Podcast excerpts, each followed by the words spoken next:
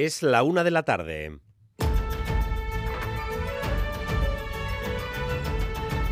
Crónica de Euskadi con Dani Álvarez. Arrachaldeón, noticia de alcance en el ámbito de la educación. Serunión, la empresa que elaboraba los menús escolares que desataron la preocupación entre las familias por varios incidentes con la comida en mal estado, dejará de prestar servicio en las escuelas vascas. La empresa y el Departamento de Educación han alcanzado un acuerdo para cancelar el contrato. Natalia Serrano. Así es, Reunión, por lo tanto, abandona los comedores escolares vascos. A partir del 5 de febrero serán otras empresas las que asuman el servicio de todos los cuatro lotes que gestionaba. La rescisión de los contratos parte de un acuerdo entre el departamento y la empresa, según informa el propio departamento, pero lo cierto es que Educación ya había anunciado en noviembre pasado que ponía a a sus servicios jurídicos para buscar la manera de rescindir contratos. Incluso había incoado varios expedientes, dos habían acabado ya en multas de 25.000 y 40.000 euros. Vitoria Gasteiz, ciudad que gobierna la socialista Maider Echevarría en coalición con el PNV en minoría. Gracias a los votos del Partido Popular, podría tener nuevos presupuestos este año gracias al apoyo no del PP, que apoyó a la alcaldesa, sino de EH Bildu, que había sido la fuerza más votada, Miquel Saez. Si finalmente se confirma este pacto presupuestario con EH Bildu, se produciría un vuelco en la política de pactos del consistorio Gastistarra, ya que hasta el momento el gobierno municipal de coalición que lidera Maider Echevarría se ha venido apoyando en el Partido Popular. Lo cierto es que el acuerdo presupuestario entre PSE, PNV y EH Bildu está cercano.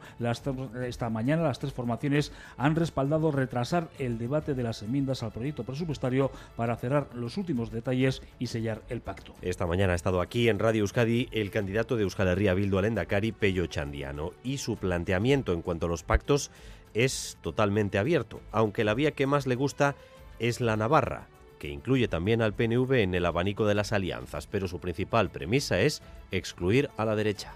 Se excluye la derecha reaccionaria de la ecuación política y eh, se plantea un espacio de colaboración entre las fuerzas progresistas, digamos, donde gobierna la fuerza más votada. Es el caso de, del gobierno de Nafarroa, la fuerza más votada fue el PSN, y es el caso de Iruña, donde la fuerza más votada fue eh, EH Bildu. El PNV está en esa ecuación en Nafarroa. A través de Guero Abay. 25 años después, la familia de Manuel Zamarreño, concejal del PP en Rentería, asesinado por ETA con una motobomba, aspira a lograr justicia y reparación al juzgarse a los presuntos autores del atentado en un nuevo juicio. Madrid, Miquel Arregui, los acusados no han querido declarar. Así es, ni Xavier García Gastelú ni Irantzu Gallastegui han querido responder ante el tribunal por el atentado que acabó con la vida del concejal del PP en Rentería, Manuel Zamarreño. En la primera sesión del juicio han comparecido el escolta que resultó herido en este atentado, así como los herzañas que acudieron al lugar de los hechos. La familia de Zamarreño, presente hoy en la Audiencia Nacional, cree que la celebración del juicio, 25 años después, es un logro a favor de la verdad y la justicia.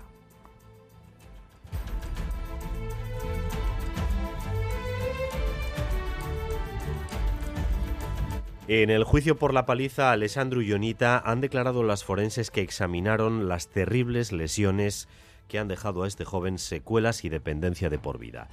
Y no han puesto demasiadas dudas sobre las intenciones de los agresores. Le dieron todos los golpes en la cabeza, con todos los objetos contundentes que tenían a mano. Y si no tenían ninguno, a patadas como ha dicho mi compañera, estaban todas las lesiones descritas en la claro, cabeza. En la cabeza. Nosotros esta persona cráneo faciales todas. Fracturas de bóveda craneal, concretamente frontal, parietal, temporal izquierda. Fractura de base craneal con otorragia izquierda. Fracturas faciales eh, masilares de pared y suelo órbita del ojo derecho y de la hemimandíbula derecha el pronóstico es fatal, o sea, el pronóstico de mejora. Se han conseguido logros a base de mucho trabajo, pero no significativos, que no cambian para nada la funcionalidad de, de, de exacto, de Alessandro. La guerra de Ucrania nos recuerda cada cierto tiempo que sigue estando activa y lo ha vuelto a hacer esta mañana con el derribo de un avión ruso por el ejército de Ucrania en la región de Volgorod. Unos y otros defienden en la versión qué había dentro del aparato. Oscar Pérez. Moscú ha admitido que el avión ha sido derribado por misiles, pero asegura que en el interior del aparato viajaban 65 prisioneros ucranianos que iban a participar en un intercambio, tres acompañantes y seis miembros de la tripulación. El mando militar de Ucrania, sin embargo, afirma que el aparato transportaba misiles S-300 para ser utilizados en los ataques sobre el país. Lo cierto es que la aeronave es un avión de transporte militar pesado y la región en que se ha producido su derribo, Belgorod, ha sido objeto de múltiples ataques por parte de Ucrania en el último año y medio. Chepare Euskal Instituto ha puesto en marcha un nuevo portal en Internet con el objetivo de difundir internacionalmente la literatura en euskera. El portal está íntegramente en inglés y viene a completar la convocatoria de ayudas que Chepare destina a la traducción de obras, de obras literarias publicadas en euskera. Basquebus.eus es una nueva ventana que venían reclamando autores y editores, tal y como explica Irene Larraza, directora de Chepare. Denontzako tresna bat, e, tresna osagarri bat da, gaur egungo euskal literaturaren laginen erakusleio bat e, izan nahi duena, ez? Zabalkundean lagunduko duena eta profesionalentzako ere e, interesa baduena, ba lagin horiek erakutsita, kanpoko editorek itzuli eta argitaratu dezaten sustatzeko. Y en el deporte, en la Copa César Pérez Gazolaz, que siga la fiesta, ¿no? Pues sí, la fiesta Arrachaldeón, Dani, porque ayer anoche la Real Sociedad se clasificaba para las semis. Cuatro años después, el equipo Churdín vuelve a estar en la antesala de una gran final, ganaba 1-2 en Vigo. Y hoy, esta noche, es el turno para el Athletic, que se juega el pase a semifinales en San Mamés ante el Barça. Y con Iñaki Williams, el nuevo rojiblanco, al caer eliminada gana en la Copa de África, ha regresado esta mañana a Bilbao. Viaje relámpago de Williams, que ha llegado con más de 10 horas de margen antes del partido. De Costa de Marfil ayer hasta París y hoy otro avión París-Bilbao, París-Loyu. El jugador del Athletic está ya en la capital vizcaína.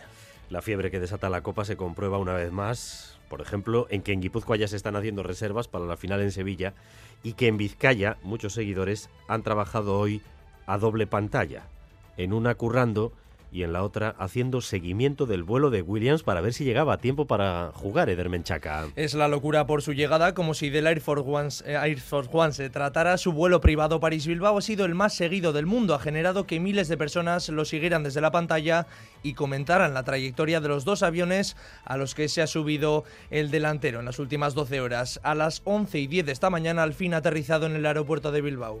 Bien, bien, estoy bien. ¿Cansado? No, no, bien, bien, preparado, preparado. ¿Esta noche te ves titular? Lo que, lo que diga el mister. Pero a jugar sí, ¿no? A ganar, a ganar. que Anoche, ya saben, Iñaki subía al avión que le llevaba de Avillán, la capital de Costa de Marfil, hasta París, donde ha llegado de madrugada. Allí ha subido, ha subido al jet privado que le ha traído hasta Bilbao. Este, tan seguido y comentado en las últimas horas, es el fenómeno Williams. El Surigorri ya está preparado para esta noche para continuar con el viaje copero de su equipo en la Copa. Y en tráfico, precaución si circulan por la AP1 en Legutio porque siguen las retenciones tras un accidente entre dos camiones ocurrido esta mañana. Uno de los carriles en sentido Vitoria sigue cortado, la Erchancha regula el tráfico. AP1 Legutio sentido Gasteiz. En cuanto al tiempo, hoy tenemos otro día de cielos despejados, sol, temperaturas templadas, especialmente en la costa y 17 grados ahora mismo en Donostia o Bayona, 16 en Bilbao, 11 en Vitoria-Gasteiz y en Iruña. Gracias un día más por elegir Radio Euskadi y Radio Vitoria para informarse. Raúl González y Yayone Menjón se encargan de la dirección técnica y Manuel Manterola de la coordinación. Crónica de Euskadi con Dani Álvarez. La una de la tarde y ocho minutos, noticia de alcance en el ámbito educativo, una noticia que les ofrecíamos hace apenas una hora. La empresa Ser Unión abandona los comedores escolares vascos. A partir del próximo 5 de febrero, es decir, una semana y pico, los comedores donde servía el catering escolar serán servidos, suministrados por otras empresas del sector. Tras los incidentes registrados en varios centros, pero en especial en el de Durana, Educación había abierto varios expedientes a Ser Unión. Ahora se rescinden los contratos. Natalia Serrano. Sí, rescisión de los contratos con Ser Unión en todos los lotes que gestionaba.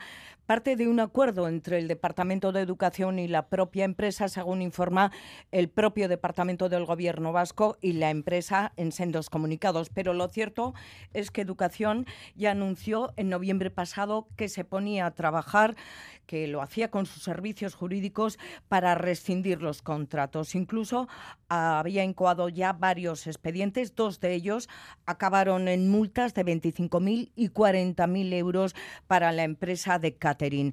Fue el centro escolar de Durana, como dices, el primero en detectar un servicio seriamente irregular. Se encontraron larvas en unos macarrones y posteriormente, más tarde en otro menú, una salsa ácida. También la Icastola de Hernani había registrado y denunciado incidencias, así como otros centros de Cigoitia y Murria. Los contratos ahora quedan rescindidos a partir del 5 de febrero. Serunión daba servicio a la zona de Ayala y La Guardia en Álava, a centros de Bilbao y en Guipúzcoa al entorno de Hernani. También la empresa Serunión acaba de emitir un comunicado en el que eh, reconoce que esa rescisión se ha dado de mutuo acuerdo por la falta de confianza y la tensión con las que Serunión ha tenido que desarrollar su trabajo desde el pasado mes de septiembre. Eh, eso dicen literalmente en el eh, comunicado, falta de confianza y tensión desde septiembre. Esto ha aconsejado, según la empresa, que se haya tomado esta decisión para contribuir así al buen clima que todos merecemos en los centros educativos de Euskadi. Dentro de unos instantes, seguramente el consejero de Educación, Joaquín Bildarratz, va a hacer eh, declaraciones, pero todavía eh, no se ha dirigido a los medios de comunicación. Ahí está la noticia. En cualquier caso, a partir del día 5 de febrero, Ser Unión ya no suministrará menús escolares en Euskadi. Mientras tanto, vamos con otra noticia importante que nos sitúa en el ámbito político, en el ámbito municipal. Vitoria Gasteiz es una de las eh, principales instituciones vascas cuyo gobierno no tiene mayoría absoluta, una mayoría estable que le permita, por ejemplo, aprobar los presupuestos, como sucede también en el caso de Guipúzcoa, la Diputación de Guipúzcoa o en la Diputación de Araba. Vitoria-Gasteiz está gobernada por la socialista Maider Echevarría, pero podría tener presupuestos este año si finalmente se concreta un acuerdo que está muy próximo con Euskal Herria Bildu. EH Bildu fue la fuerza más votada, pero el pacto PNV-PSE o PSE-PNV en este caso eh, les privó de acceder a la alcaldía. Hasta ahora, la alcaldesa Miquel Sáez estaba apoyando sobre todo en el PP. Pero ahora parece que hay un cambio de guion porque el gobierno municipal PSE-PNV, que lidera Maider Echevarría y H. Bildu, están cerca de cerrar un pacto presupuestario en el consistorio de Gasteiz. De hecho, estas tres formaciones, que llevan semanas negociando en medio de una gran discreción, han aplazado esta mañana el debate de las enmiendas hasta el próximo viernes para dar tiempo a lograr ese acuerdo que permita sacar adelante el proyecto presupuestario. El del chale Iñaki Gurtubay, teniente de alcaldesa, se mostraba optimista minutos después de que se decidiera retrasar la votación de las enmiendas. Lo que se ha votado es ampliar el plazo hasta el viernes para seguir negociando y si es factible un acuerdo, pues se materializará el viernes. Hay voluntad de ambas partes, tanto el equipo gobierno como Bildu, de llegar a un acuerdo, a ver si al final se, se concreta. Espero que sí. Un mensaje en línea con lo que manifestaba aquí en Radio Euskadi el candidato al Endacari de H. Bildu, Peyo Chandiano. Nuestra disposición es absoluta en Gasteiz también de llegar a un acuerdo presupuestario con el PNV y con el PS. Caso de consumarse este acuerdo con EH Bildu, la fuerza que ganó las elecciones locales en Gasteiz modificaría el terreno de juego en el ayuntamiento, ya que, se, sacaría de la ecuación de los pactos al Partido Popular, fuerza en la que se ha venido apoyando el gabinete de Maider Echevarría para sacar adelante varias cuestiones. Vizcaya y Guipuz y Araba, Araba y Guipúzcoa, perdón, no tendrían presupuestos, van a tener presupuestos prorrogados, instituciones lideradas por el PNV. En Vitoria-Gasteiz, ayuntamiento liderado por el PSE, con la misma ecuación de pacto, podría haber eh, presupuestos si finalmente se concreta el acuerdo con Euskal Herria Bildu. Pero vamos a detenernos en esta clave sobre el papel del Partido Popular, porque el presidente del PP, Núñez Feijó, estuvo espetándole durante varias semanas a Pedro Sánchez, que gobernaba en Gasteiz o en Barcelona eh, gracias a los votos del PP sin depender de los independentistas. Esto sería, sin duda, eh, un giro de guion. Irache Ruiz. Sí, en julio recordemos que el Gobierno comenzaba la legislatura con un pacto con los populares para garantizarse la presidencia de dos instituciones clave, Tuvisa y en Sánchez 21, y a finales de año el PP propuso regular los patinetes eléctricos, iniciativa que prosperó y contó con el visto bueno del Ejecutivo. Maider Echevarría es alcaldesa en parte gracias al Partido Popular, tal y como le ha recordado en más de una ocasión Núñez Feijóo a Sánchez. Soy del que partido que, le ha dado a usted, a su partido, la alcaldía de Barcelona, la alcaldía de Vitoria. soy el de partido- ese partido. Sin embargo, el PP ya no es el socio preferente. En las últimas semanas el Ejecutivo local ha variado el juego de mayorías. Hace ocho días se acordaba declarar Gasteiz zona tensionada por el alto precio de la vivienda. Se aprobó con los votos a favor de Euskal Herria Bildu y este viernes podría materializarse un acuerdo idéntico sobre los presupuestos después de que se hayan descolgado PP y el Carrequín. Un acuerdo que replicaría las recientes mayorías en el Parlamento, una fórmula con un solo precedente en el Ayuntamiento Gasteiztarra, el pacto para arrebatarle la alcaldía a Maroto en 2016. Bueno, pues esto sería la confirmación de que la vía Navarra no se termina en Navarra. En Pamplona, donde empezó todo, si había alguna duda, hoy el PSN la ha despejado. Si se incluye lo ya pactado con EH Bildu, los socialistas facilitarán la aprobación de los presupuestos de Asirón. Ollane Arangoa. La portavoz del Grupo Municipal del PSN, Marina Curiel, explica que no están participando directamente en la elaboración del proyecto de presupuestos, pero destaca hay un acuerdo previo con EH Bildu para la moción de censura, un pacto que incluye compromisos políticos, por ejemplo, en materia de convivencia y proyectos de ciudad como la reforma del Paseo de Sarasate o el corredor de Pío XII. Si esas cuentas que prepara el gobierno tripartito de Joseba Sirón recogen esas aportaciones y compromisos, el PSN facilitará su aprobación. Marina Curiel. Hemos sustituido a la alcaldesa Ibarrola por el alcalde Asirón para que Pamplona avance. Por tanto, para eso Pamplona tiene que tener presupuestos. Con lo cual, si ese proyecto de presupuestos está los proyectos que nosotros tenemos acordado en ese pacto que tenemos con Bildu, en ese acuerdo, pues evidentemente para que Pamplona avance se necesitan los presupuestos. Marina Curiel no aclara si, votarán a favor o se abstendrán, pero confía en que Asirón incluirá en los presupuestos esos proyectos y compromisos pactados con los socialistas. Pues precisamente esta mañana ha estado aquí en Radio Euskadi, en Boulevard, el candidato al Endacari de Euskal Herria Bildu, Pello Chandiano. Su planteamiento en cuanto a los pactos es abierto, aunque la vía que más le gusta es esta, la vía Navarra que incluye también al PNV en el posible abanico de las alianzas. La premisa de partida, en todo caso, es sacar a lo que llama derecha reaccionaria de la ecuación y de la influencia política y no a Iglesia. Eso es, Ochandiano cree que debe ser la lista más votada la que lidere el próximo gobierno vasco y EH Bildu aspira a ello, pero salvo en el caso de una mayoría absoluta habrá que pactar y el candidato al Endacari aboga por coaliciones entre fuerzas progresistas abriendo las puertas al PNV, es decir, seguir el modelo navarro. Se excluye la derecha reaccionaria de la ecuación política y eh, se plantea una, un espacio de, de, de, colaboración entre las fuerzas progresistas, digamos, donde gobierna la fuerza más votada. Es el caso de, del gobierno de Nafarroa, la fuerza más votada fue el PSN, y es el caso de Iruña, donde la fuerza más votada fue eh, H. Bildu. El PNV está en esa ecuación en Nafarroa, a través de Gero Abay. Mensaje del candidato a Berchale al Partido Socialista de Euskadi le pide que, adecue, que se adecue al nuevo contexto, algo para lo que está teniendo demasiadas dificultades, asegura, y hay posturas que mantiene el PSE, sobre todo respecto al euskera, que no se entienden. Que haya un ministro de Exteriores en España que vaya a Europa a pedir la oficialidad del euskara y que el PSE aquí pues esté defendiendo posiciones en, en la cuestión lingüística que son eh, las posiciones de Vox en las Islas Baleares. ¿no? Eso es una anomalía. También se ha referido al proyecto del Guggenheim de Urdaibai y a los dos años que se han dado para resolver cuestiones pendientes. Asegura estar asistiendo atónito a estos últimos acontecimientos y aunque reconoce desconocer el detalle del proyecto, al igual que el propio Lendakari decía, se pregunta si este tipo de infraestructuras son las que Euskadi necesita para impulsar la economía. Ochandiano, que también ha defendido que ETA ha asumido toda su responsabilidad política, no así aquellos que recurrieron al terrorismo de Estado o cometieron torturas. Bueno, pues precisamente 25 Cinco años después, la familia de Manuel Zamarreño, concejal del Partido Popular en Rentería, asesinado por ETA con una motobomba, aspira a lograr finalmente justicia y reparación al juzgarse a los presuntos autores de aquel atentado en un nuevo juicio que ha empezado hoy en Madrid. Miquel Arregui. Sí, primera sesión del juicio por el asesinato del concejal del PP en Rentería, Manuel Zamarreño. En el banquillo, dos acusados, Irantzu Gallastegui y Xavier García Gastelu, que han renunciado a tomar la palabra.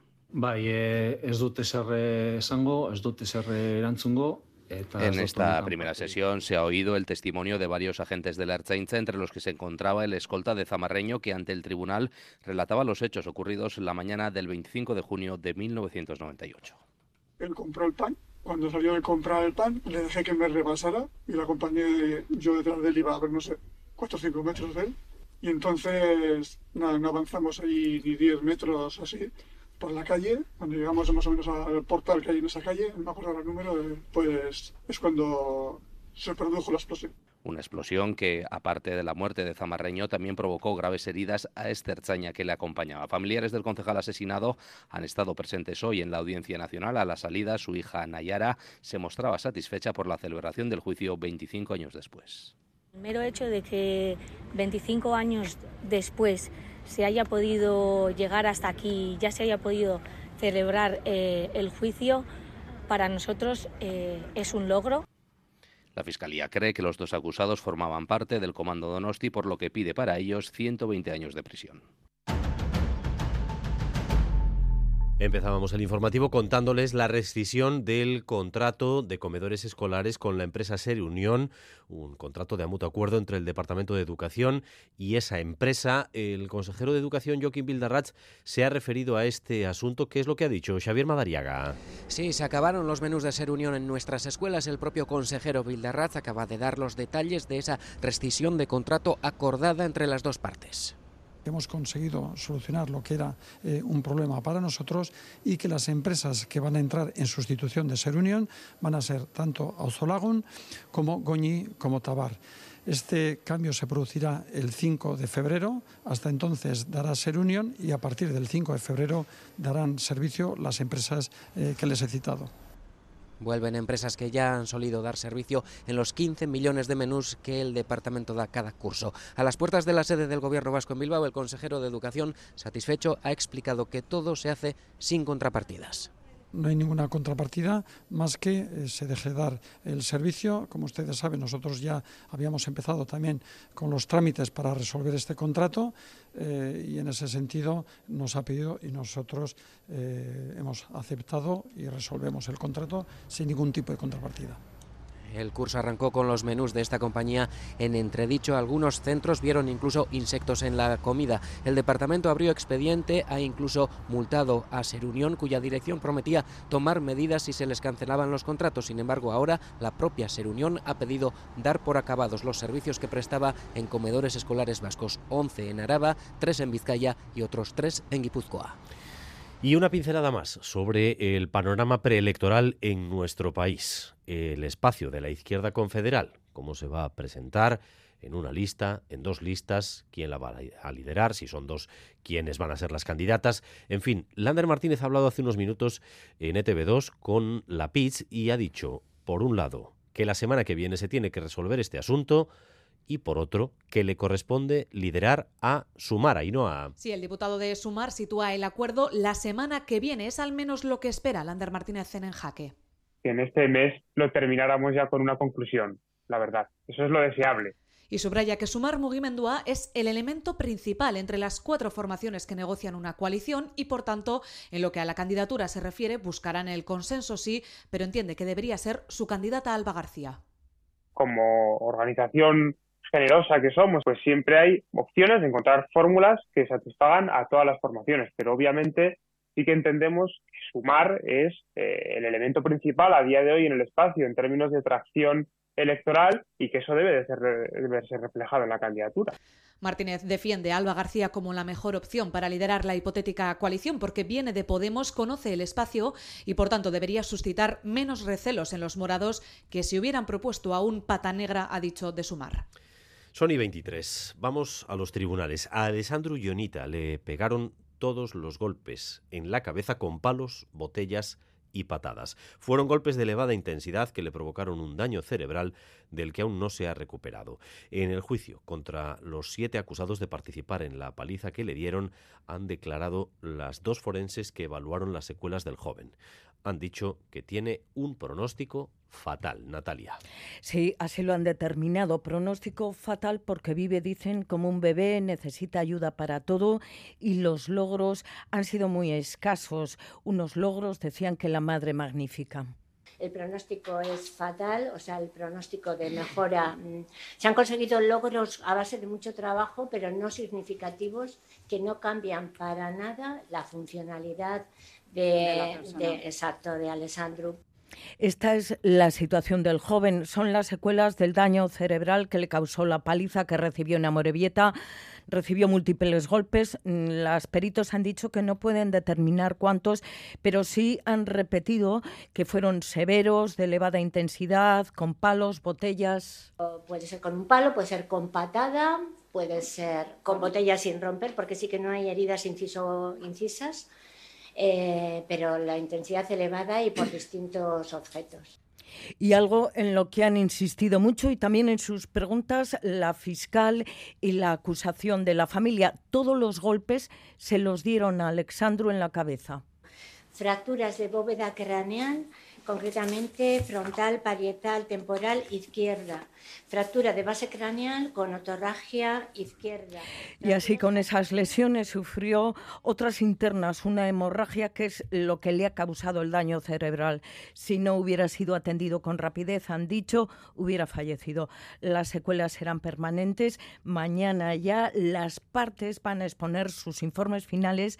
Hasta ahora la Fiscalía pedía 14-15 años de condena por tentativa de homicidio. La acusación por el mismo delito pedía para los siete acusados prisión permanente revisable. El juicio contra dos jóvenes acusados de ocupar un edificio de propiedad de la iglesia en Cestoa ha quedado visto para sentencia. Se ha celebrado en los juzgados de Azpeitia a puerta cerrada. Los jóvenes están acusados de un delito de usurpación que puede conllevar el pago de más de 70.000 euros de multa. Para presionar a la diócesis de Guipúzcoa y apoyar a estos jóvenes, en los últimos días se han llevado a cabo varias acciones que han generado malestar en la localidad anegoñi. Uno de los acusados ha reconocido que vive en el edificio Elizondo ocupado desde febrero de 2023. El otro ha negado que viva allí y que pertenezca a Gaste Asamblada. Ha declarado que era el intermediario en la negociación entre la diócesis de Guipúzcoa, el ayuntamiento y los jóvenes para tratar de destinar el local como Gasteche. El juicio se ha celebrado a puerta cerrada, pero en el exterior jóvenes de la Gaste Asamblada de Azpeitia se han concentrado y han denunciado el juicio contra estos dos jóvenes y la actitud de la diócesis y Artalberdi. Ekintza honekin Elizak Gaztea Asamladak herriari irekitako proiektu politiko, sozial eta kulturala desalojatu nahi duela salatu nahi da. Nahiago duela espazioa utxik utzi eta herriko bigazte irurogeita mila euro ingurura kondenatzea. La acusación ejercida por la diócesis de Guipúzcoa ha querido demostrar que el local pertenece a la iglesia, algo que no han negado los acusados, y que ambos jóvenes pertenecen a Gaste Asamblada. La defensa, por su parte, pide la absolución de ambos jóvenes y ha negado que la iglesia diera uso al edificio Elizondo antes de su ocupación. En Madrid, hoy se ha inaugurado FITUR 2024, la Feria Internacional de Turismo, en la que, como cada año, Euskadi va a tener su propio espacio.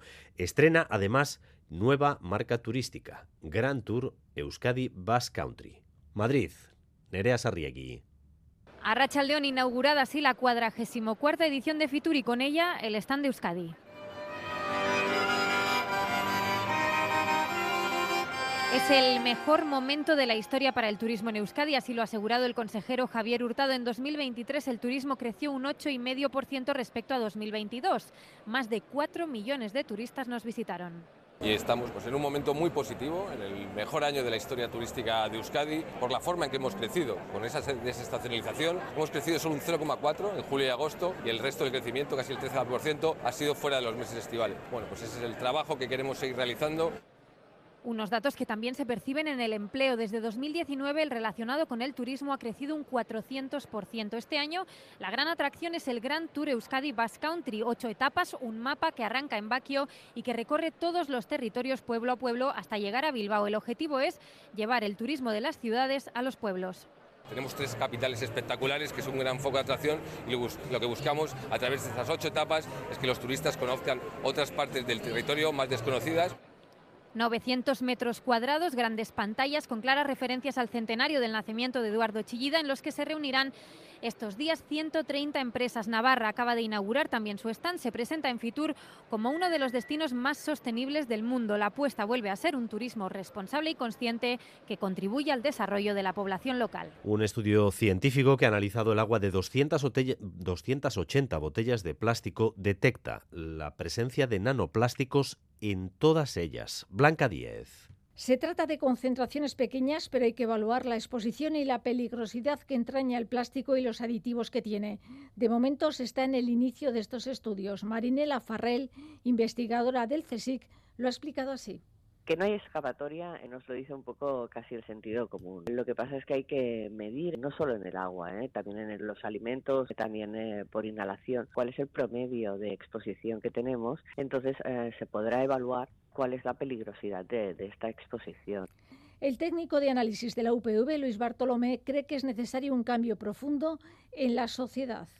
No sé quién fue en su momento eh, el iluminado que pensó, por ejemplo, que para un plato que se va a utilizar una única vez fuera hecho de un, de un material que va a tardar 50 o 60 años. Esas cosas yo creo que sí que mm. tenemos que repensarlas y en eso sí que se están dando pequeños pasos. ¿no? Yo creo que la sociedad cada vez está, está más concienciada en ello, pero nos falta muchísimo.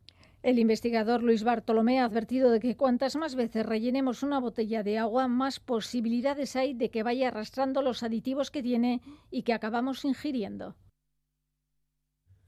La una y media de la tarde. Seguimos en Crónica de Euskadi.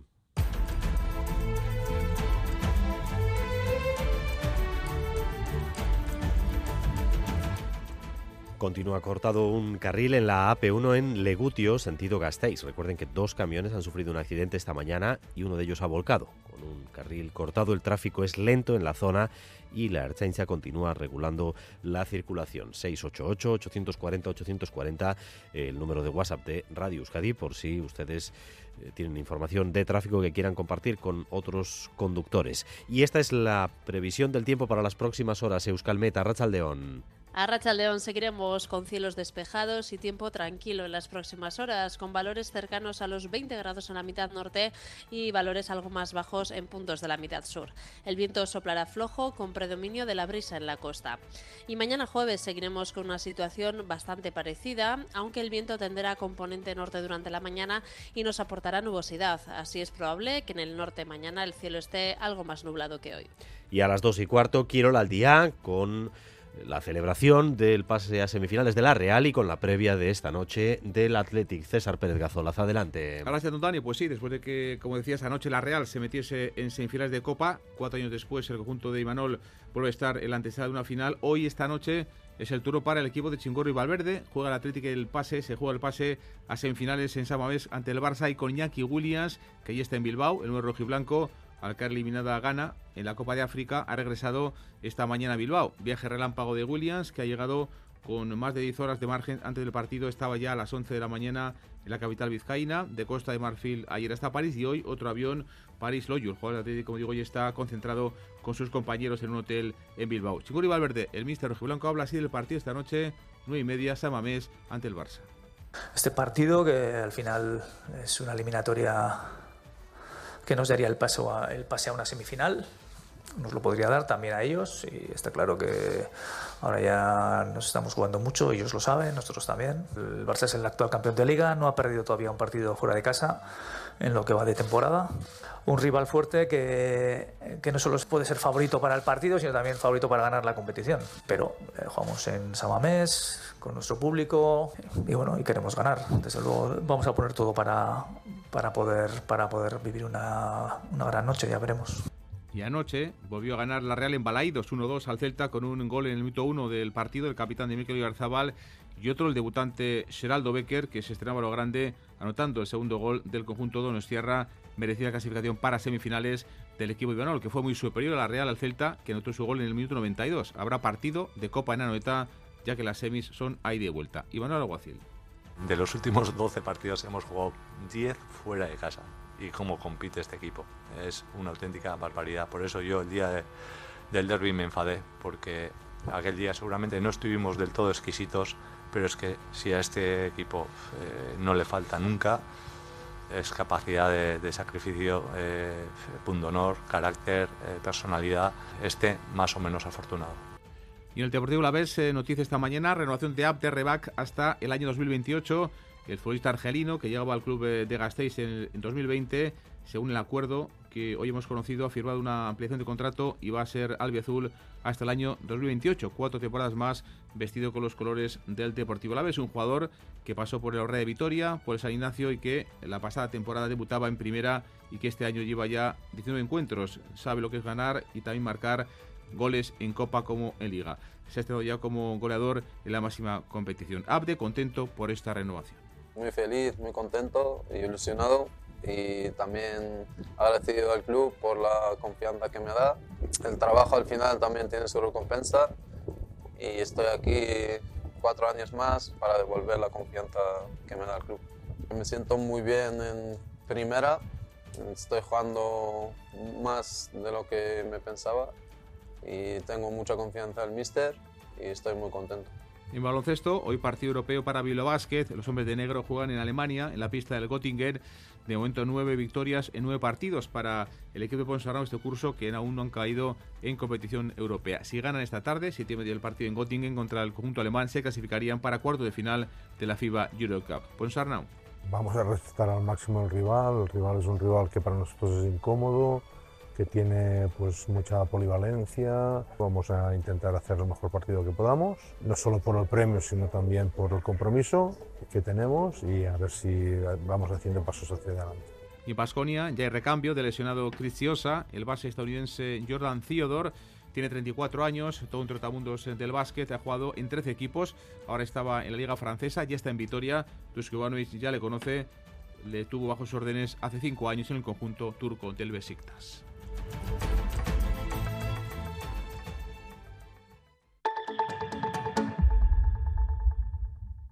Cuando rascas un rasca Cleopatra, un rasca Link o cualquiera de los rascas de la 11, no solo puedes rascar premios. ¿Ah, no? ¿Y qué más puedes rascar?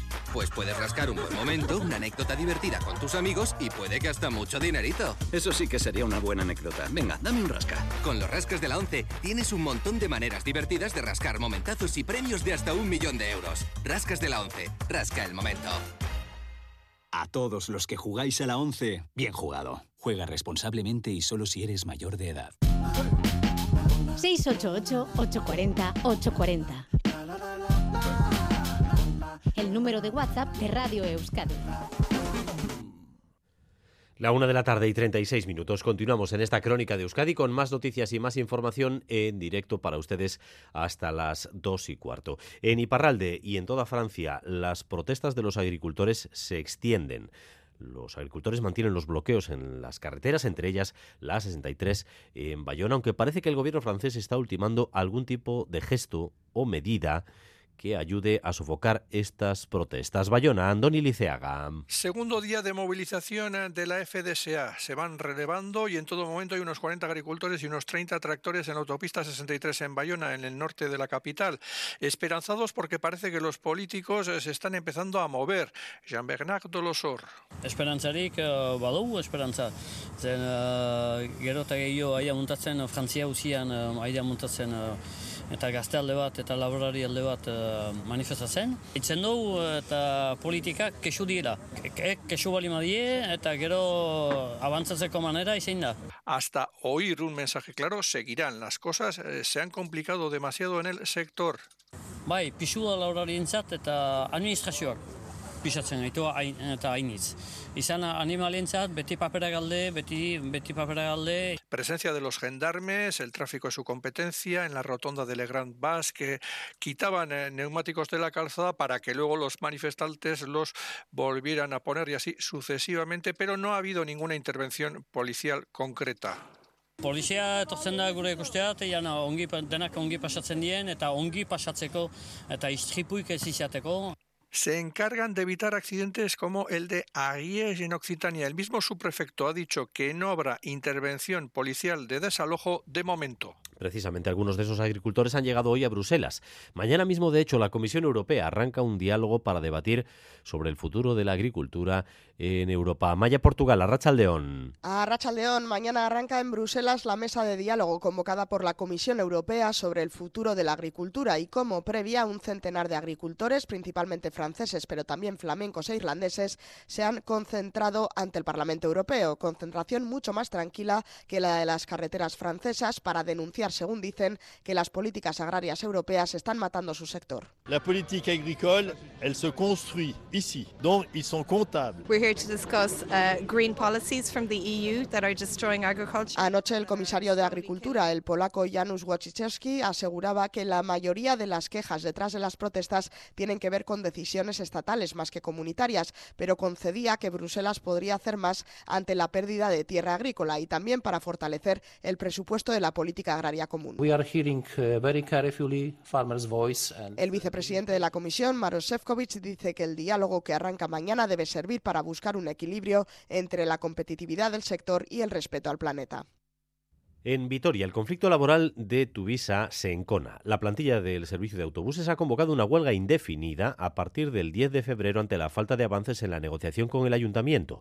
Hoy se han manifestado por el centro de la capital y los usuarios cada vez están más preocupados. Rodrigo Manero. Sí, el comité de Tuvisa dice que no le ha quedado más remedio que tomar esta decisión ante la nefasta gestión del ayuntamiento e insisten en sus demandas, entre ellas más autobuses para mejorar el servicio. Así es López de Sabando, portavoz que no estamos pidiendo dinero. Lo que buscamos es mejorar el servicio y nuestra salud. Necesitamos más autobuses en las calles, lo que se traduciría en más tiempo para realizar el recorrido y cumplir con las frecuencias prometidas por el ayuntamiento. Los conductores han suspendido los paros parciales previstos en las próximas semanas, pero si no hay avances irán a la huelga indefinida el 10 de febrero, una decisión tomada casi por unanimidad un 90% de la plantilla no puede estar equivocada. Que los responsables políticos de este ayuntamiento, de una vez por todas, asuman su responsabilidad. Esta huelga llega tras semanas de paros parciales que están sufriendo los usuarios. Algunos entienden la protesta, pero otros empiezan ya a estar cansados. Tienen razón los trabajadores. En horas picos no hay los suficientes autobuses. Yo estoy de acuerdo que hagan, que hagan huelga, ok, los apoyo, pero que también cumplan con los servicios mínimos que, que ellos ponen. Toca que estar corriendo o levantarlos temprano sin saber si pasa o no pasa el autobús. Si es indefinido, se para toda la ciudad. La manifestación de los tóferes de Tuvisa, que ha recorrido hoy el centro de Vitoria, ha obligado además a suspender toda la mañana el paso del tranvía por el centro. El servicio ya ha sido restablecido. Choque institucional entre el gobierno de Guipúzcoa y el de Navarra a cuenta de los residuos. El presidente del Consorcio de Residuos de Guipúzcoa, José Ignacio Asensio, niega que los residuos enviados a la planta de Artajona, clausurada por el gobierno de Navarra, no tuvieran autorización y cree que el problema está en el tratamiento que se ha hecho con esos lixiviados una tarea que compete al gobierno navarro controlar. a Negoñi. José Ignacio Asensio califica de intolerables las acusaciones del gobierno de Navarra y subraya que GHK siempre ha actuado con total transparencia y con toda la documentación en regla. Ha detallado que los códigos que establecen el origen de los residuos los establece el gobierno vasco también para los lixiviados y que la empresa Ecofer de Navarra, en su autorización ambiental, concedida en este caso por el gobierno foral, cuenta con ese código y por lo tanto puede tratar esos residuos. El problema radica, según Asensio, en qué tratamiento se les ha hecho, algo que compete controlar al gobierno navarro. Lo que es llamativo es que si el gobierno navarro conocía esas irregularidades en el tratamiento de residuos de distintos orígenes en la planta de Cofer desde hace más de un año, ¿cuál es el control y seguimiento que se ha hecho de las mismas? Si tan grave es, la pregunta es muy simple. ¿Por qué no se ha clausurado previamente dicha planta? Y no desviar las responsabilidades a instituciones que no nos corresponden, como al Consorcio de Residuos de Guipúzcoa. Asensio ha añadido además que la mayoría de lixiviados se envían a la planta vizcaína autorizada para ello y algunos de esos residuos se envían también a la planta de Navarra ahora clausurada. Ha negado asimismo la toxicidad de estos lixiviados aportando los análisis que se les realizó.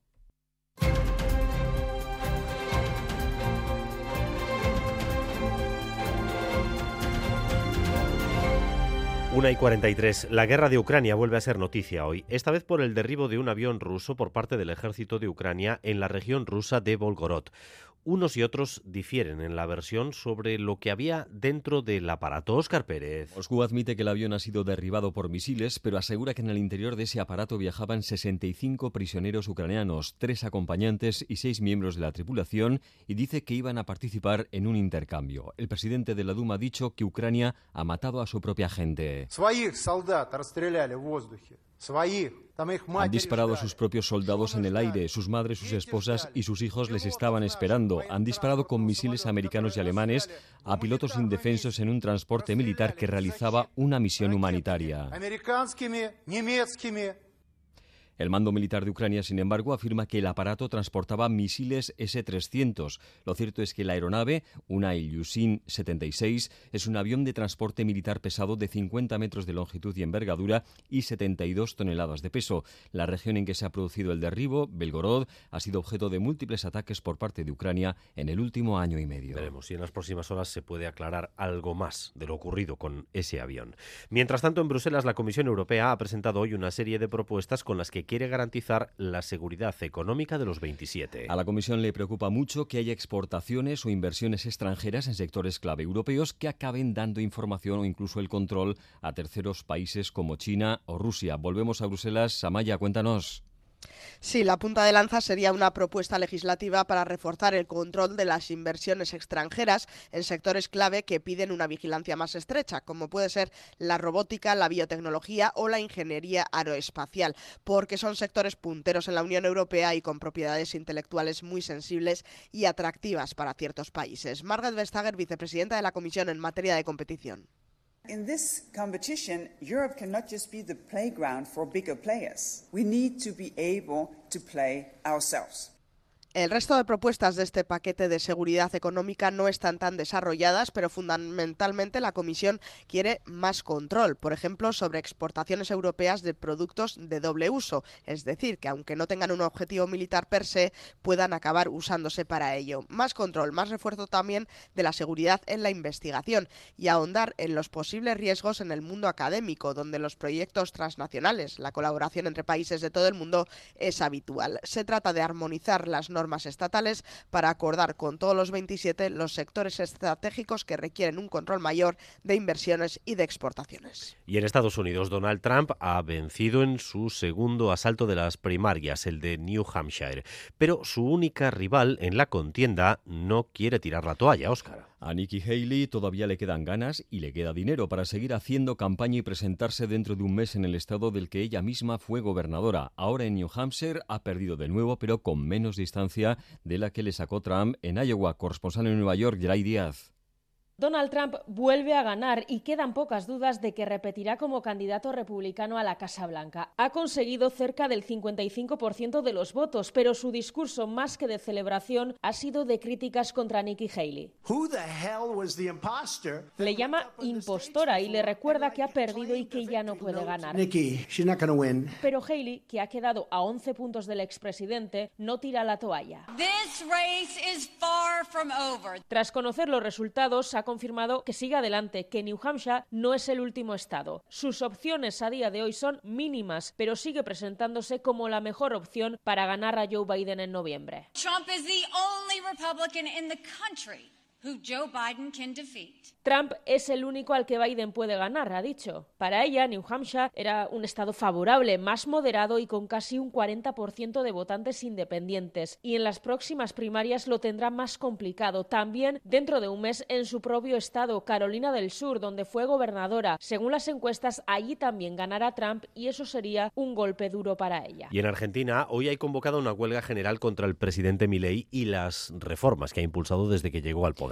Hace solo un mes y medio que tomó las riendas del gobierno y Javier Milei ya ha impuesto por decreto medidas como el despido de miles de trabajadores públicos, la privatización de muchas empresas o el recorte de miles de millones del presupuesto público argentino. Hoy los sindicatos le han convocado un paro que pretende paralizar el país. Nos vamos a Buenos Aires. Iñaki Aramayo, cuéntanos. La medida de fuerza durará 12 horas y la convoca la Confederación General del Trabajo, secundada por el peronismo y un conjunto de movimientos sociales que marcharán hacia el Parlamento en esta capital el vocero presidencial Manuel Adorni, quien ratificó que descontarán el Día de los Empleados Estatales que participen de la huelga, cuestionó la medida de fuerza. Haber anunciado un paro a los poquitos días de haber asumido el gobierno, de hecho entiendo que fue el anuncio de paro más rápido de la historia de la Argentina que ha hecho parte del sindicalismo, en este caso de la CGT, Así que consideramos que están del lado equivocado de la historia y que están en contra de la gente que trabaja y están en contra de la gente que queremos un país mejor. Mientras tanto, el Congreso de los Diputados debatía esta madrugada el proyecto de la ley ómnibus que envió el Ejecutivo el lunes con modificaciones al texto original y entre los principales cambios se encuentran la eliminación de las retenciones para las economías regionales y el retiro de la petrolera IPF del listado de empresas sujetas a privatización. El gobierno espera que este jueves el proyecto sea aprobado.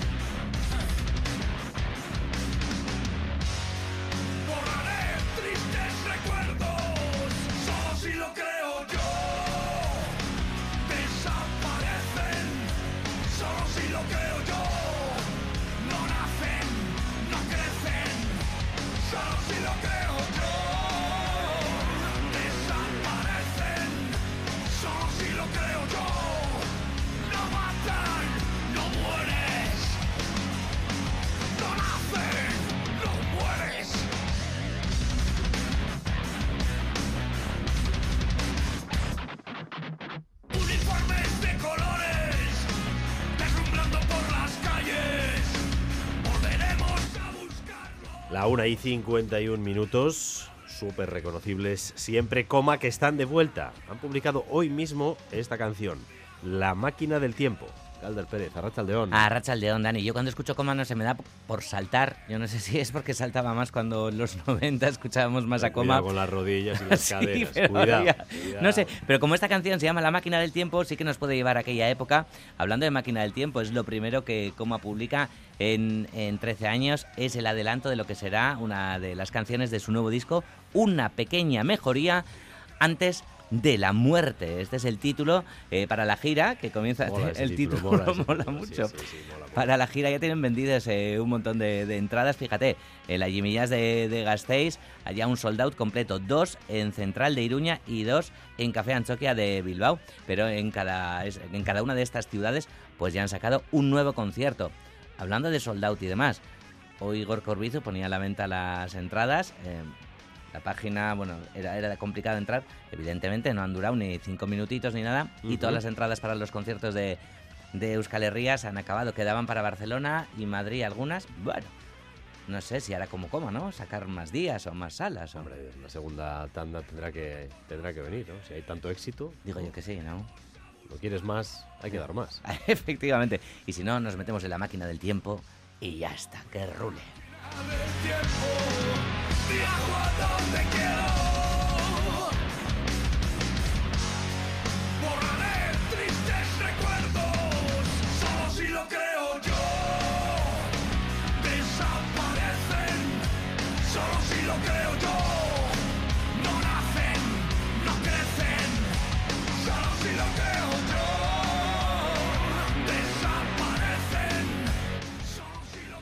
Coma y de coma eh, a las jornadas de teatro de Eibar. Se han presentado ya unas jornadas veteranas que cumplen este año nada más y nada menos que 47 ediciones. Sí, son más viejas que tú, más jóvenes que yo. ¿No? Ah, bien, bien, bien echado esa cuenta, sí. Bueno, sí. vale. Pero por los pelos todo. Bueno, en fin. Es bueno esto, Eh, ¿eh? soy más joven que las jornadas de teatro de Eibar. Bueno, yo solo un añito mayor. Bueno, como viene siendo habitual, en estas jornadas va a haber un poquito de, de todo, todo tipo de, de géneros eh, teatrales, desde propuestas muy comerciales hasta producciones no tan conocidas, teatro clásico, a espectáculos rompedores, vanguardistas. Comenzará el Día de los Enamorados y Enamoradas, 14 de febrero, y terminarán el día 21 de marzo con el inicio de la primavera. En Eibar, 22 compañías ofreciendo un total de 25 representaciones. Nombres muy conocidos como Anabel Alonso, Rafael Álvarez el Brujo o Lolita, por poner un ejemplo, y también compañías de casa ofreciendo Miradi del Oraldia, La Sed del Minotauro, de Kea Theater, que ganas de ver esta función, por cierto, o Esnearen Colorecoa, lo último de Tantaca, preciosa función también. José Luis González Pospolo, programador de las jornadas de teatro de Eibar, lo resume mucho mejor. Nosotros mezclamos todo. O sea, tenemos desde espectáculos que rompen un poco las fronteras que se establecen entre distintas disciplinas artísticas. Pongamos por caso, pues el Vamos que nos vamos de Golden Upper Quartet, que están en su último año y han organizado una fiesta y se despiden. Ese espectáculo que está entre lo musical y lo teatral. Tenemos el, el Mira Adi de Loral Diac, en el cual rescatan la figura de Eulalia Baitua, la, la fotógrafa de, de principios del siglo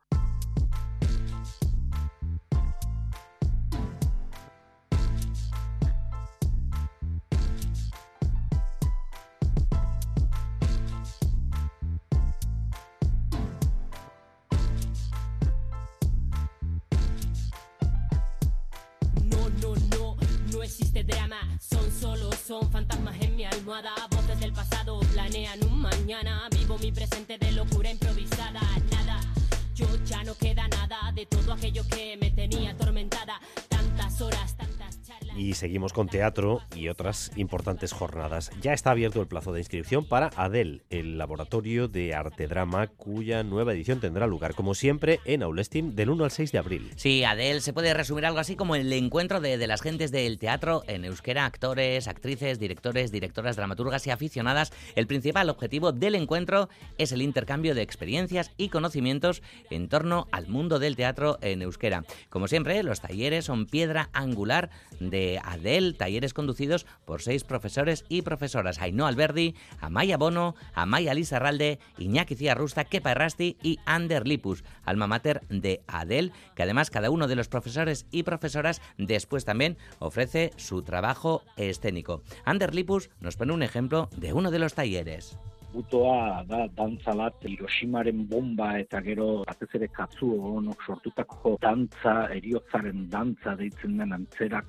Dantza garaikide bat da, nahiko pitxia ikustekoa, nahiko interesgarria lan egiteko eta berarekin hasiko dira ikastaroak.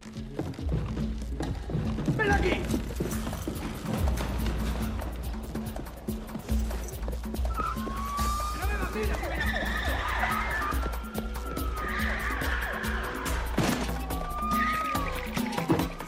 Y novedades sobre una serie que está a punto, a punto de llegar.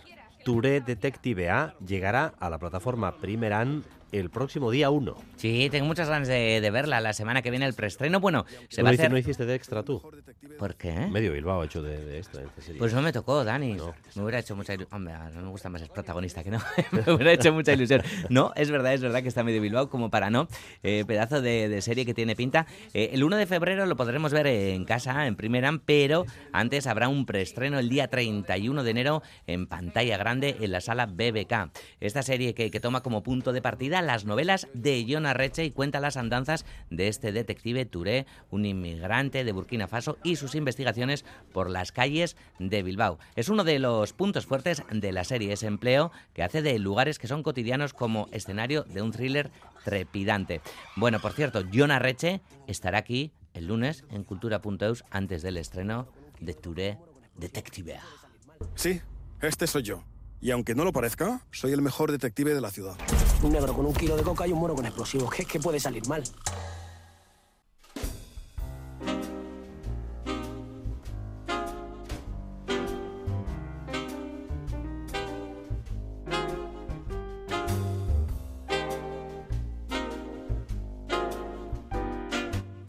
Echepare Euskal Instituto A ha presentado una nueva herramienta que funcionará con el objetivo de impulsar la traducción a otras lenguas de trabajos literarios escritos en euskera. Sí, se trata de, un portal editado íntegramente en inglés en el que va a haber un espacio para la publicación de muestras de libros literarios escritos en euskera. Estas traducciones van a servir para presentar estos trabajos en el extranjero y facilitar así que se traduzcan a otras lenguas. Se ofrece así al público internacional una foto de lo que puede ser la literatura en euskera actual. Irene Larraza es directora de Echepare Euskal Institutua. Hau denontzako tresna bat, e, tresna osagarri bat da, gaur egungo euskal literaturaren laginen erakusleio bat e, izan nahi duena, ez? Bidelagun bat, zabalkundean lagunduko duena, eta profesionalentzako ere, ba, e, interesa baduena, ba, lagin horiek erakutsita, itzulpen gintza, kanpoko editorek itzuli eta argitaratu dezaten sustatzeko.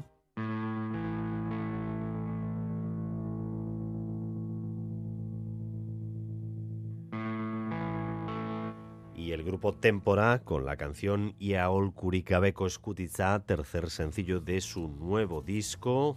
eh, Ama. Sí, el grupo Tolosara que ya llevó el disco a Durango con Azoka, pero hoy lo ha presentado en sociedad en rueda de prensa y también ha anunciado la presentación de este disco, de este nuevo disco Ama de Tempora en directo será el día 15 de marzo en el Teatro Leidor de Tolosa. A partir de las 3 y 5, Galder de nuevo con ustedes en cultura.eus. Gerarte Galder. Dani.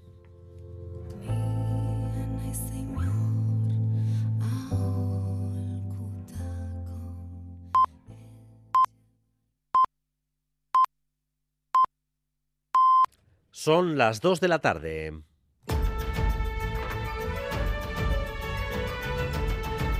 Crónica de Euskadi con Dani Álvarez. Gracias por continuar en nuestra compañía. Gracias un día más por elegir Radio Euskadi y Radio Vitoria para informarse. Durante los próximos 15 minutos vamos a tratar de resumir para ustedes lo esencial de la información de esta jornada. Un día en el que hemos tenido una noticia de alcance en el ámbito educativo, porque Serunión la empresa que elaboraba los menús escolares que desataron la preocupación entre las familias tras varios incidentes con la comida en mal estado, dejará de prestar servicio en las escuelas vascas. La empresa y el Departamento de Educación han alcanzado un acuerdo para cancelar el contrato. Xavier Madariaga, adelante. Sí, 17 centros, la mayoría en Araba, se quitan de encima Ser Unión. La empresa cuyos menús están en entredicho desde principios de curso dejará de dar de comer al alumnado en dos semanas hemos conseguido solucionar lo que era eh, un problema para nosotros y que las empresas que van a entrar en sustitución de Ser Unión van a ser tanto Auzolagun como Goñi como Tabar. Este cambio se producirá el 5 de febrero retoman el servicio empresas que el departamento ya conoce bien. Lo ha explicado el propio consejero de Educación, departamento y empresa han acordado poner fin a, la, a, las licitaciones que Ser Unión había conseguido. Eso después de expedientes y multas que han hecho que la compañía vea su imagen perjudicada todavía más. Han recapacitado y han sido ellos mismos, la propia Ser Unión, quien ha pedido rescindir contratos. Todo sin contrapartidas, dice Educación, departamento del que cada curso dependen 15 millones de menús. No habrá más escolares de la empresa Ser Unión a partir del próximo 5 de febrero en Euskadi tras esa rescisión de mutuo acuerdo. Y en la crónica política hoy tenemos cerca la expectativa de que Vitoria Gasteiz tenga presupuestos este año gracias a un acuerdo del equipo de gobierno que lidera la socialista Maider Echevarría con Euskal Herria Bildu, que fue la fuerza más votada, aunque la alcaldesa llegó al cargo gracias a los votos del Partido Popular. Sería un movimiento total de fichas en el tablero actual. Miquel Saez. Sí, el gobierno municipal PSPNV que lidera Maider Echevarría y EH Bildu están de cerca de cerrar un pacto presupuestario en el ayuntamiento de Gasteiz. De hecho, las tres formaciones que llevan semanas negociando en medio de una gran discreción han aplazado esta mañana el debate de las enmiendas hasta el próximo viernes para dar tiempo a lograr el acuerdo que permita sacar adelante el proyecto presupuestario. El Yelzale Iñaki Gurtubay, teniente de alcaldesa, se mostraba optimista minutos después de que se decidiera retrasar la votación de las enmiendas. Lo que se ha votado es ampliar el plazo hasta el viernes para seguir negociando y si es factible un acuerdo, pues se materializará el viernes. Hay voluntad de ambas partes, tanto el equipo gobierno como Bildu, de llegar a un acuerdo, a ver si al final se, se concreta. Espero que sí. Un mensaje en línea con lo que manifestaba en Radio Euskadi el candidato a la Endacari de H. Bildu, Pello Ochandiano. Nuestra disposición es absoluta en Gasteiz también de llegar a un acuerdo presupuestario con el PNV y con el PS. Caso de consumarse este acuerdo con EH Bildu, la fuerza que ganó las elecciones locales en Gasteiz se transformaría el terreno de juego en el ayuntamiento, ya que sacaría de la ecuación de los pactos al PP, fuerza en la que ha venido apoyando, se ha venido apoyando el gabinete de Maider Echevarría para sacar adelante varias cuestiones. Bueno, pues si ese acuerdo finalmente se concreta, el aroma navarro se contagiaría también al ayuntamiento de Gasteiz. ¿A qué nos referimos con aroma navarro? Pues a lo que ha sucedido en Pamplona. Allí, por si alguien tenía alguna duda, los socialistas la han despejado esta mañana al decir que si Asirón, in, Asirón incluye en sus presupuestos lo pactado entre el PSN y H. Bildu en la moción de censura, el PSN facilitará la aprobación de las cuentas. Escuchen lo que ha dicho la portavoz de los socialistas en el ayuntamiento, Marina Curiel. Hemos sustituido a la alcaldesa Ibarrola por el alcalde Asirón para que Pamplona avance. Por tanto, para eso Pamplona tiene que tener presupuestos. Con lo cual, si ese proyecto de presupuestos está los proyectos que nosotros tenemos acordado en ese pacto que tenemos con Bildu, en ese acuerdo, pues evidentemente para que Pamplona avance se necesitan unos presupuestos. Iruña, Gasteiz y Pello Chandiano, el candidato al Endacari de Euskal Herria Bildu, ha estado esta mañana aquí en Radio Euskadi. Y su planteamiento, en cuanto a los pactos, es un planteamiento abierto, que incluye también al PNV, aunque admite que lo que más le gusta es este aroma navarro. Ahí no hay iglesia. Ochandiano cree que debe ser la lista más votada la que lidere el próximo gobierno vasco y EH Bildu aspira a ello, pero salvo en el caso de una mayoría absoluta habrá que pactar y el candidato al Endacari aboga por coaliciones entre fuerzas progresistas, abriendo la puerta al PNV, es decir, seguir el modelo navarro se excluye la derecha reaccionaria de la ecuación política y eh, se plantea un espacio de, colaboración entre las fuerzas progresistas, digamos, donde gobierna la fuerza más votada. Es el caso de, del gobierno de Nafarroa, la fuerza más votada fue el PSN, y es el caso de Iruña, donde la fuerza más votada fue eh, EH Bildu. El PNV está en esa ecuación en Nafarroa, a través de Gero Abay. Mensaje al Partido Socialista de Euskadi a quien pide que se adapte al nuevo contexto, algo para lo que está teniendo demasiadas dificultades, asegura. Y hay posturas que mantiene el PSE, sobre todo respecto al euskera, que no se entienden. Que haya un ministro de Exteriores en España que vaya a Europa a pedir la oficialidad del euskara y que el PSE aquí pues esté defendiendo posiciones en, en la cuestión lingüística que son eh, las posiciones de Vox en las Islas Baleares. ¿no? Eso es una anomalía. También se ha referido a los dos años de plazo dados para reflexionar sobre el Guggenheim de Urdaibai, noticia a la que asiste atónito, y aunque reconoce desconocer el detalle del proyecto, al igual que el propio Lendakari, dice, se pregunta si este tipo de infraestructuras son las que Euskadi necesita para impulsar la economía. Ochandeano, que a su vez ha defendido que ETA ha asumido toda su responsabilidad política, no así aquellos que recurrieron al terrorismo de Estado o cometieron torturas.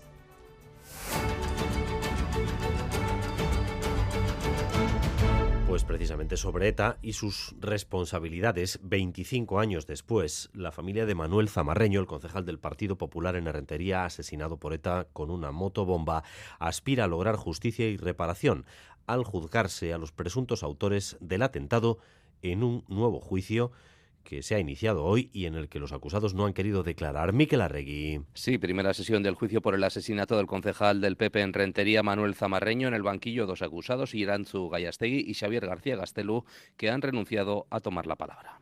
Bai, eh, ez dut ezer esango, ez dut ezer erantzungo, En esta primera sesión se ha oído el testimonio de varios agentes de la Ertzaintza, entre los que se encontraba el escolta de Zamarreño, que ante el tribunal relataba los hechos ocurridos la mañana del 25 de junio de 1998.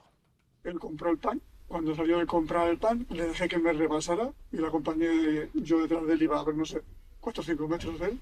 Y entonces, nada, no avanzamos ahí ni 10 metros así por la calle, cuando llegamos más o menos al portal que hay en esa calle, no me acuerdo el número, pues es cuando se produjo la explosión. Una explosión que, aparte de la muerte de Zamarreño, también provocó graves heridas a Esther Chaña, que le acompañaba. Familiares del concejal asesinado han estado presentes hoy en la Audiencia Nacional. A la salida, su hija Nayara se mostraba satisfecha por la celebración del juicio 25 años después. El mero hecho de que 25 años después se haya podido llegar hasta aquí, ya se haya podido celebrar eh, el juicio, para nosotros eh, es un logro. La Fiscalía cree que los dos acusados formaban parte del Comando Donosti, por lo que pide para ellos 120 años de prisión. Y en el juicio por la paliza a Alessandro Ionita han declarado las dos forenses que examinaron las terribles lesiones que le han dejado secuelas y dependencia de por vida. Y han sido bastante contundentes a la hora de hablar de las intenciones de los agresores, porque le dieron todos los golpes en la cabeza con todos los objetos contundentes que tenían a mano, y si no tenían nada, a patadas. Natalia Serrano. Tiene actualmente por ello unas secuelas con un pronóstico fatal, han dicho las forenses. Vive como un bebé, necesita ayuda para todo. Los logros son muy escasos, unos logros que la madre magnifica. La esperanza de vida, les ha preguntado la fiscal, han respondido, es corta, se la han acortado. El pronóstico es fatal, o sea, el pronóstico de mejora. mm, Se han conseguido logros a base de mucho trabajo, pero no significativos, que no cambian para nada la funcionalidad De exacto, de Alessandro.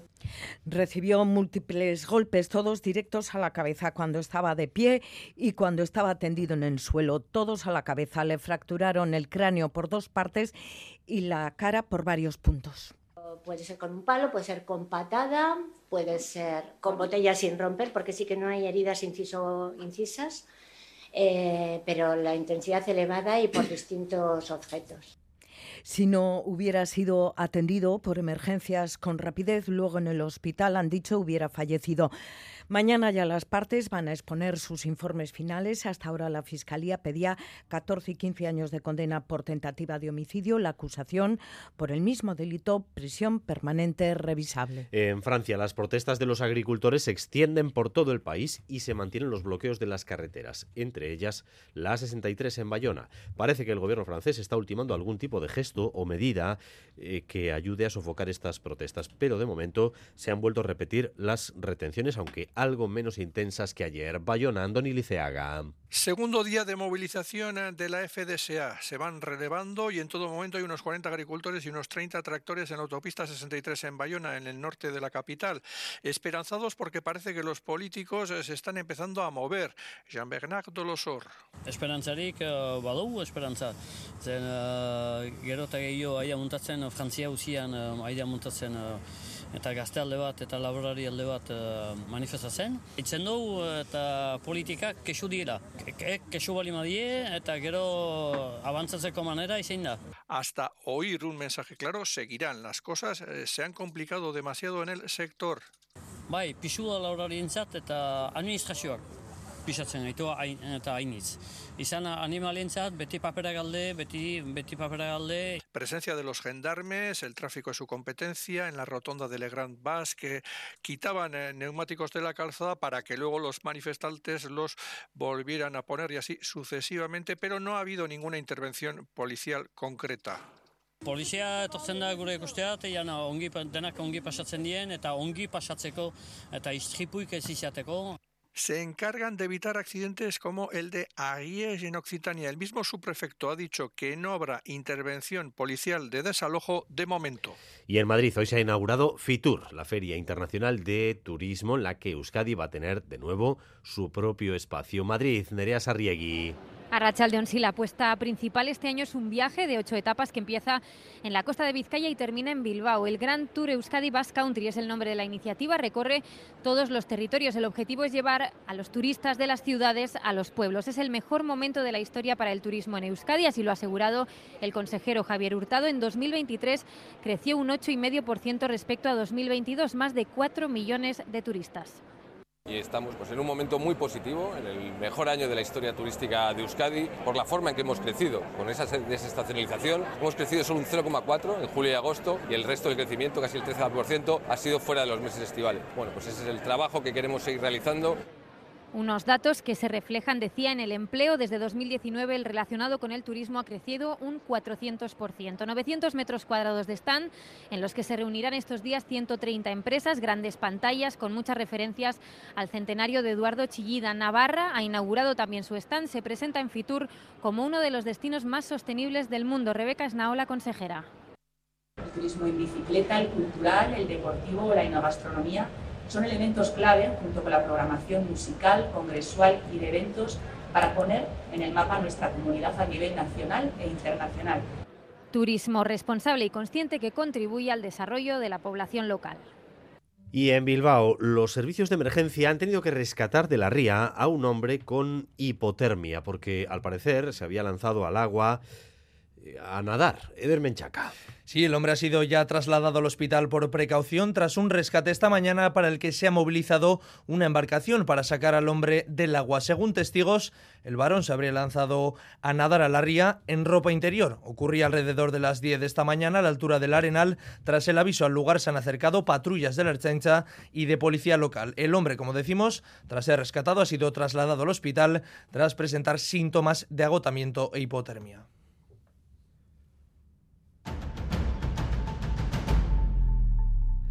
Recta final de edición. Buscamos también la previsión del tiempo para las próximas horas. Euskalmet. Eh, Arrachaldeón. Arrachaldeón seguiremos con cielos despejados y tiempo tranquilo en las próximas horas, con valores cercanos a los 20 grados en la mitad norte y valores algo más bajos en puntos de la mitad sur. El viento soplará flojo con predominio de la brisa en la costa. Y mañana jueves seguiremos con una situación bastante parecida, aunque el viento tenderá componente norte durante la mañana y nos aportará nubosidad. Así es probable que en el norte mañana el cielo esté algo más nublado que hoy.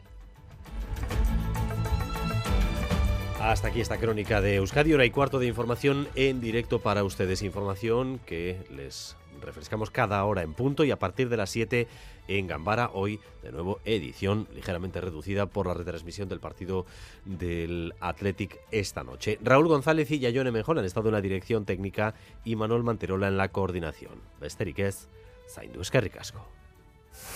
Crónica de Euskadi con Dani Álvarez.